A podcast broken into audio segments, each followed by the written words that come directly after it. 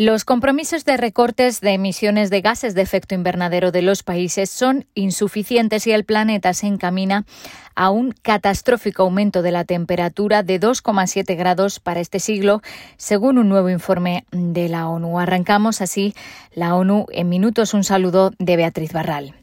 Incluso los nuevos compromisos anunciados recientemente están muy por debajo de lo que se necesita para cumplir con los objetivos del Acuerdo de París, según el informe sobre la brecha de emisiones publicado a cinco días de la conferencia sobre cambio climático COP26.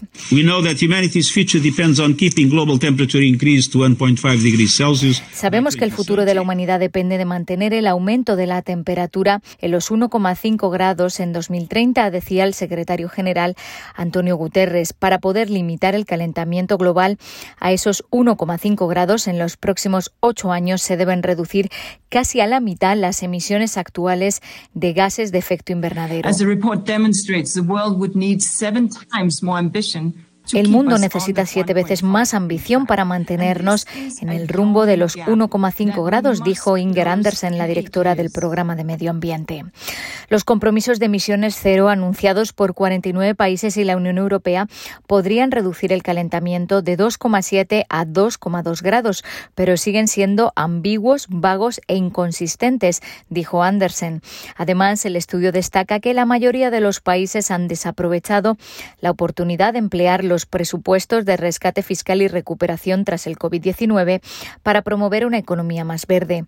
De los 2,25 millones de dólares presupuestados para la recuperación, menos de un 20% puede contribuir a reducir las emisiones.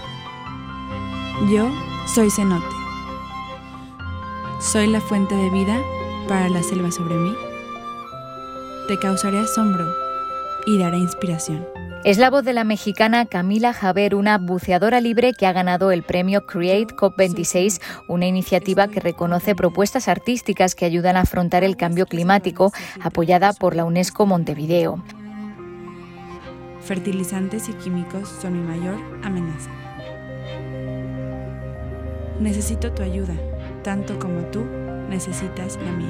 La estudiante plusmarquista nacional de apnea se ha inspirado en su experiencia como deportista acuática para crear obras de arte que conciencien sobre los problemas de los océanos y de los ecosistemas de agua dulce.